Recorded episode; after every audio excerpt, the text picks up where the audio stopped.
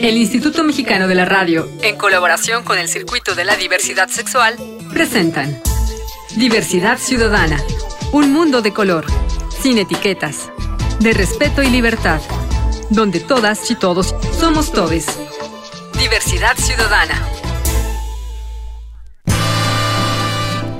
Hola, hola, ¿cómo están? ¿Cómo les va? Bienvenidas, bienvenidos y bienvenides a Diversidad Ciudadana, aquí donde las acciones siguen siendo a color. Soy su anfitrión, Enrique Gómez, y el día de hoy, ¿a quién creen que tenemos en cabina? A una mujer polémica, disruptiva, es tremenda, es, es María Clemente García Moreno, diputada federal, la primera abiertamente trans en México. La María, primera de dos. La primera de dos, sí, sí. Sí, claro. Pero la primera, Pero la primera. ¿no? ¿Te lo imaginaste algún día, María? Eh, no, la verdad es que no. No, yo, o sea, no era como parte tan así concreta de mis objetivos de vida ser diputada federal en concreto. Siempre quise incidir en la vida pública del país, por eso fundé Morena, este, junto con un montón de personas, ¿no?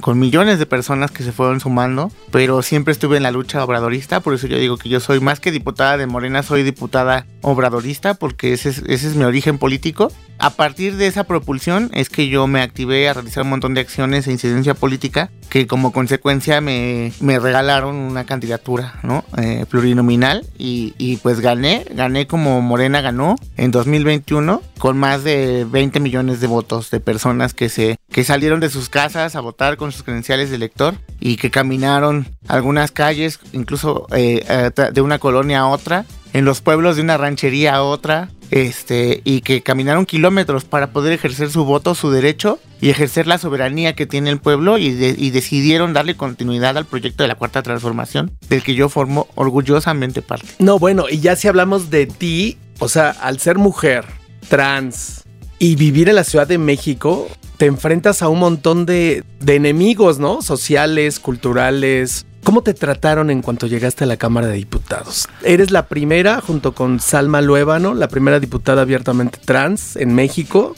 Llegas a la curul y ¿cómo te tratan? Pues es como un asunto de estigma y que tampoco puedo hacer como un grave reclamo a los compañeros, eh, a los nuestros colegas parlamentarios, pero sinceramente yo me quedo con un dejo de que de estigma, tanto para Salma como para mí, como de si fuéramos personas que solo debiéramos hablar de ciertos temas. Es decir, como somos las diputadas trans, es decir, somos diputadas trans. Desde que nos estigmatizan como solamente diputadas trans, Ajá. es para mí absolutamente pues una, un- una calificación. ¿No? Claro. Incluso casi, casi como si con eso pudieran adjetivarnos, ¿no? Para conducirnos en, en- en el actuar del Parlamento. Pero no es Entonces, como histórica- somos diputadas, solamente hablamos desde el origen de nuestra, de nuestra identidad de género y no, no de otros temas. Es decir, Salme y yo no participamos, dicho sea de paso, en las comisiones más relevantes de, de- de- eh, de- del país. Me parece que la más relevante que ella participa es cultura y yo igualdad de género. No es denigrar a ninguna, pero hay también, creo que también podemos ser parte de las grandes decisiones del país. Por Claro. ejemplo, la reforma político-electoral. Claro. Yo pedí ser parte de esa comisión Y no. se me negó el derecho. ¿Quién- se me negó el derecho quién? a ser parte de la comisión de ¿Quién te puntos negó? constitucionales. Mi grupo parlamentario. porque Ok. Entre grupos escogen, al final son espacios y no todos caben. ¿Transfobia?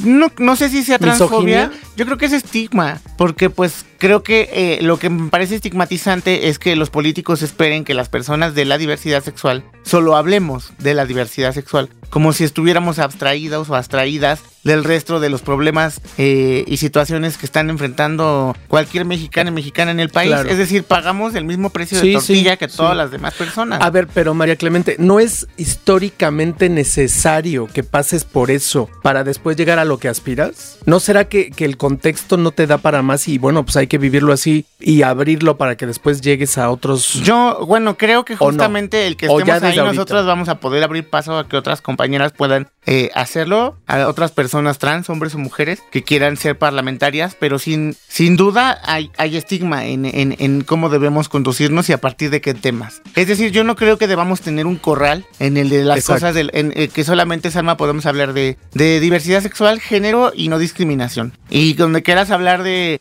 del petróleo, Claro. ¿no? de, de- de- de la política exterior o no Sostenibilidad, de impuestos. cualquier otra cosa, la- pues no seamos tan bienvenidas, ¿no? En este caso es como lo mismo, como lo mismo que vivimos afuera en el sector laboral, ¿no? Entonces las personas trans, las mujeres trans en concreto solo hablan de belleza, de ciertos temas, ¿no? Y de trabajo sexual y de bla, bla, bla, ¿no? Y en el. Congreso es lo mismo, entonces nada más pueden hablar de no discriminación, de género y, y de diversidad sexual. No vaya a ser que se les ocurra hablar de la guerra contra eh, eh, eh, Ucrania. Rusia, o que les ocurra decir si es invasión o no es invasión. O de aranceles, defensa, o de- de aranceles, de la reforma electoral, Claro. ¿no? De la reforma eléctrica, del petróleo, ¿no? Por ejemplo, nunca hemos sido consideradas ninguna de las dos para el debate político y yo creo que no lo vamos a hacer. Entonces creo que tenemos derecho también a opinar y a debatir sobre el acontecer nacional y eso es estigmatizante. Así es. Ahí hay una crítica de, de tu figura hacia tu propio partido y hacia tu propio grupo parlamentario. No, ¿Alguna es que exigencia? Algún... no, no podría yo decirlo, pero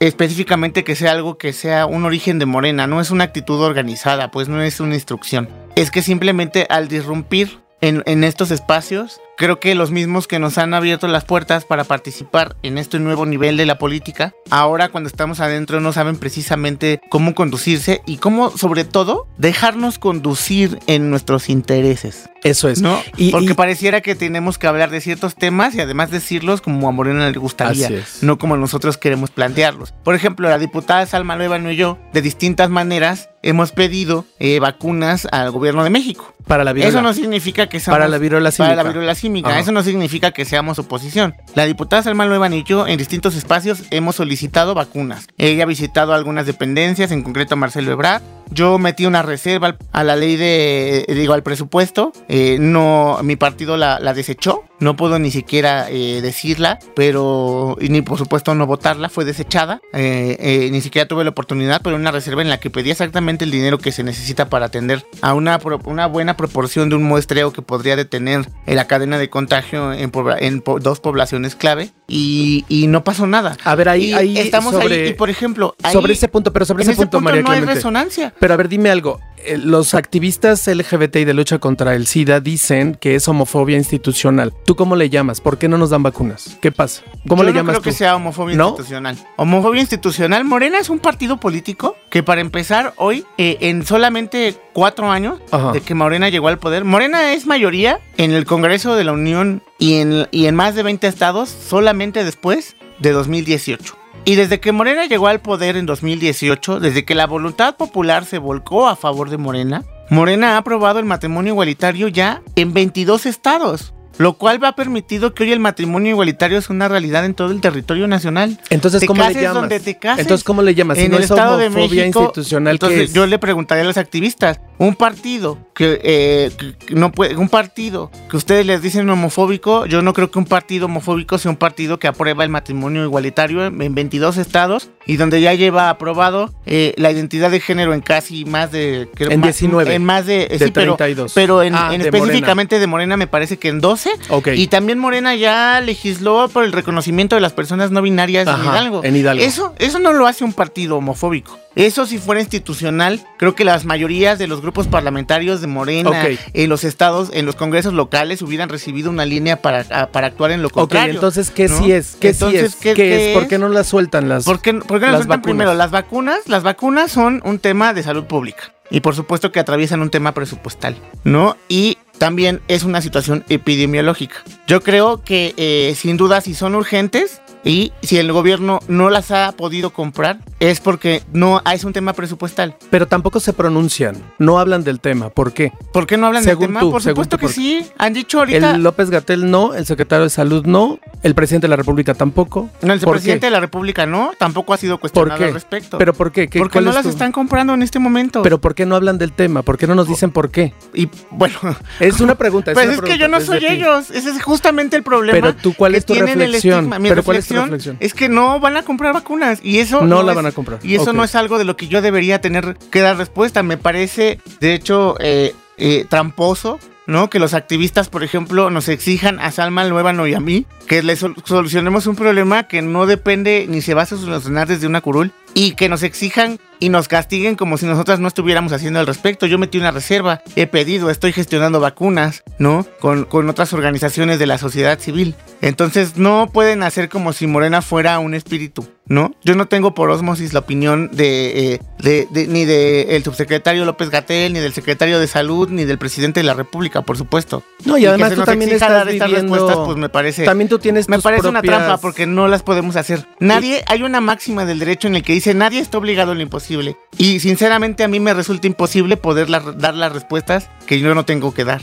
Y tú también estás viviendo tus propias luchas dentro de tu propio partido y dentro de la Cámara, ¿no? Pues O estoy sea, defendiendo también- la agenda que me toca, Sí. que es la agenda de género, diversidad e inclusión social para el grupo parlamentario. Y coordinamos cinco comisiones que son igualdad de género, Sí. eh, eh, grupos vulnerables, juventud, este, diversidad sexual y niños, niños y adolescentes. Y en ese sentido estamos empujando con el resto de las, las legisladoras que forman parte de estas comisiones la agenda de Morena al respecto, donde hemos hecho un montón de cosas, Sí. incluso por las mujeres. En el presupuesto aumentamos un montón de presupuesto para eh, el tema de, de igualdad de género y de- sobre todo de, de violencia contra la mujer. Y hemos trabajado un montón de iniciativas y de puntos de acuerdo sobre todo y es un tema que estamos trabajando. En ese sentido me parece que ese- esa es la agenda, justamente es donde yo te decía el estigma. Ok. Porque yo sí puedo hablar de estos cinco temas, pero no puedo incidir en que mi gobierno compre vacunas. Ok.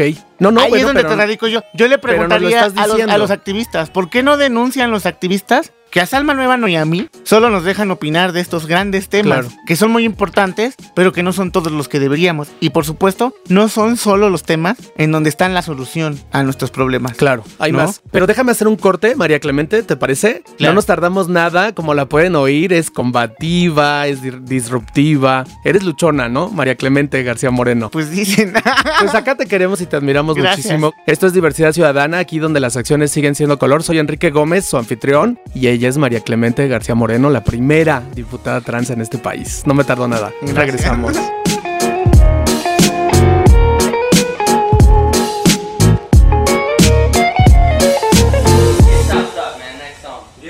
Regresamos. Diversidad Ciudadana. Continuamos. Diversidad Ciudadana.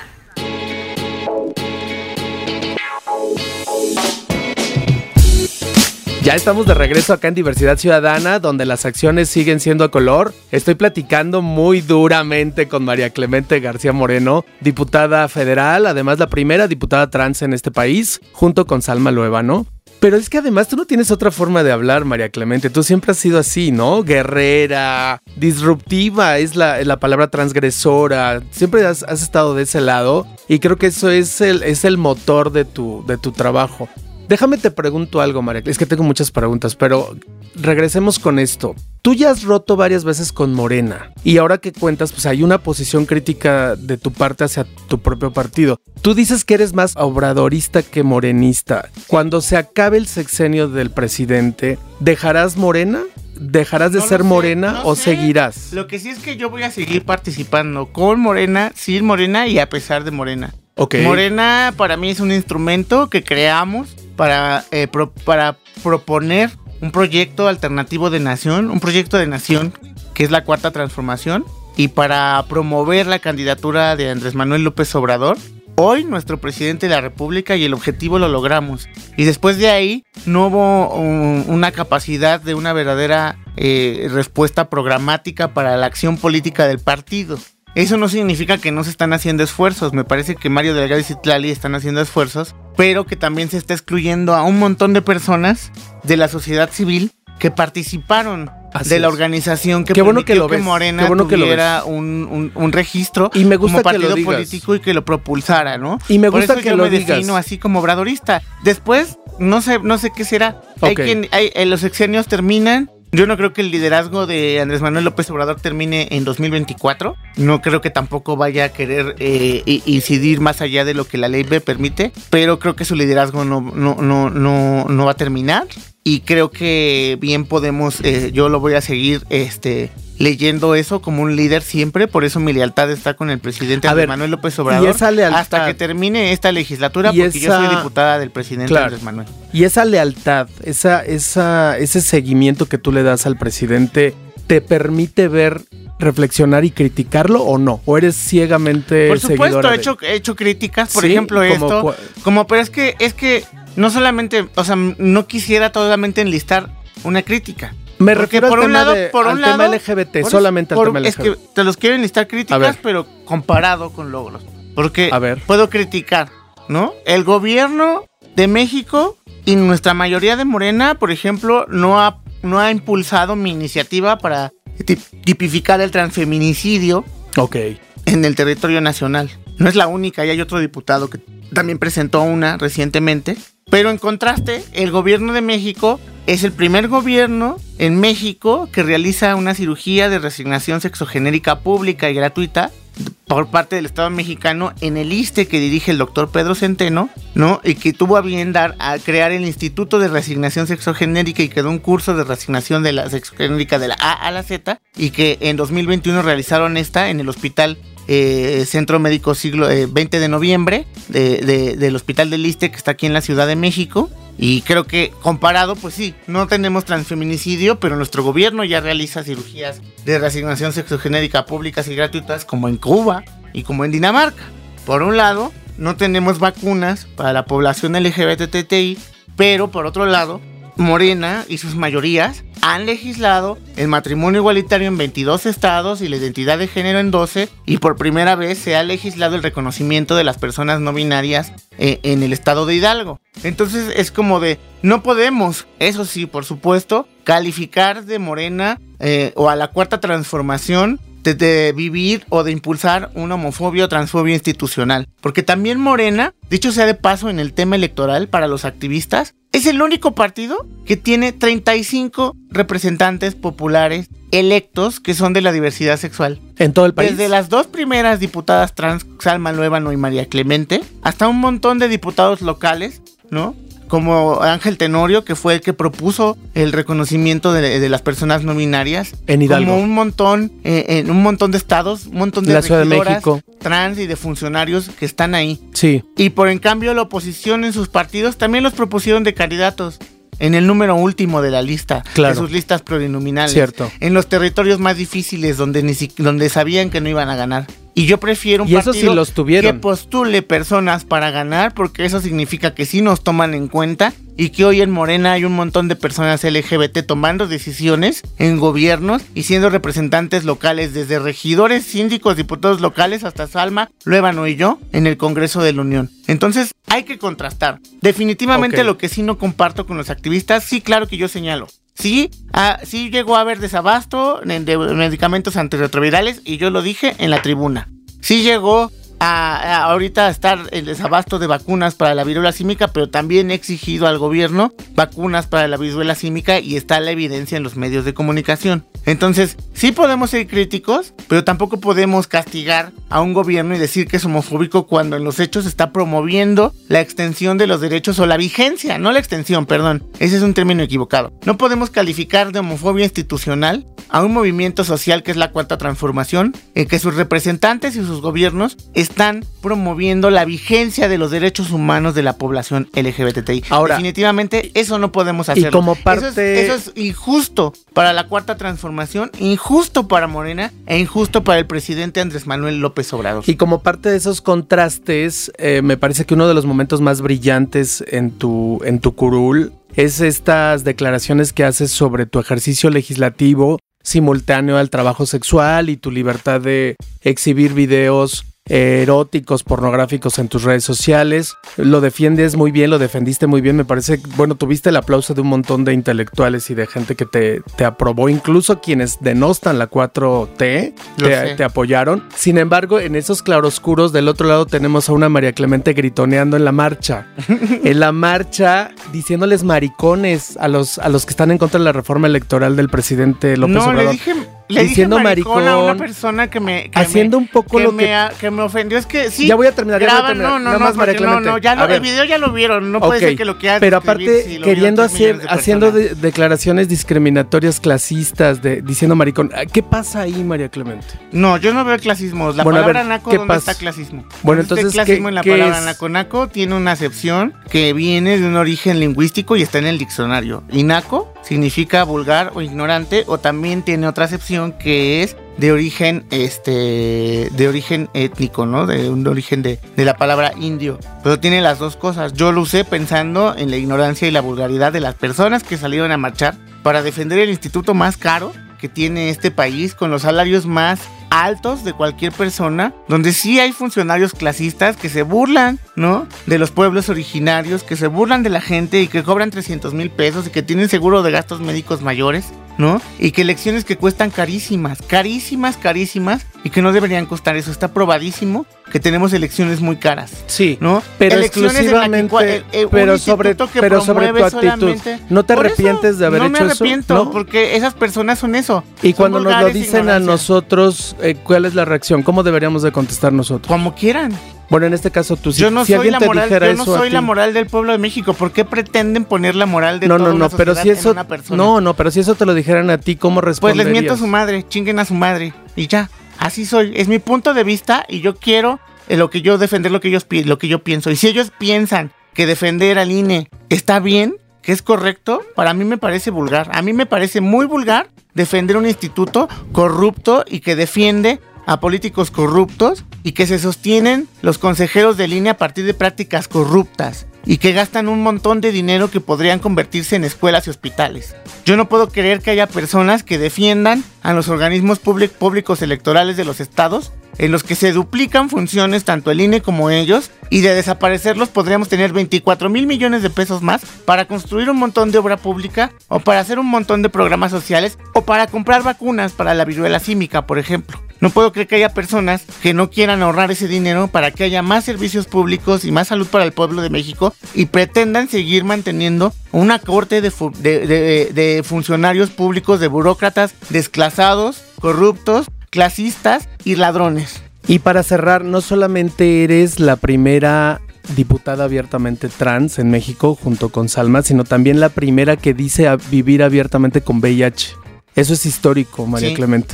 Eso es histórico, es loable. Esa es la parte que me parece mucho más lúcida y brillante de tu, de tu participación pública, porque aparte eres súper visible. Sí. Y para cerrar, me gustaría este programa, porque quiero que te quedes para otro, pero a ver, para este programa, ¿tú tienes conciencia de la relevancia histórica de lo que estás haciendo en tu día a día? ¿Cambió tu, tu día a día a partir de la curul? ¿Tienes esa conciencia? Mucho. Sí, por supuesto que mi vida cotidiana es completamente distinta. Ni siquiera se parece. Pero estás asustada, preocupada, entusiasmada. Eh, ¿Cómo estás? Pues ¿Cómo estoy tratando de, llevarla, ¿no? No es fácil estar en el ojo público y y a veces sí, porque no, me pongo un poco paranoica porque pues no es fácil justo tantas opiniones. Claro. ¿No? Y, sentirse sobre todo juzgada, ¿no? Y sobre todo, pues por la persona que soy yo, ¿no? Y, que gran, eh, gran parte de las opiniones públicas que se dan hacia mí tienen un origen completamente violento, transfóbico clasista, de ignorancia, clasista, racista a veces. Racista y con violencia extrema. Sí. Porque a mí me dicen violenta porque le grito nacos a una bola de personas ignorantes y vulgares que quieren defender lo peor de la corrupción en México, pero nadie dice nada de que mi Twitter esté inundado de amenazas de muerte. Claro. María Clemente García Moreno, te agradezco muchísimo que estés aquí. De verdad, aquí te, te, admiramos mucho y te respetamos mucho tu trabajo. Muchas gracias. Gracias a ustedes. Ella es la diputada federal María Clemente García Moreno. Yo soy Enrique Gómez, su anfitrión, y esto es Diversidad Ciudadana, aquí donde las acciones siguen siendo color. Les espero en la próxima. Hasta pronto.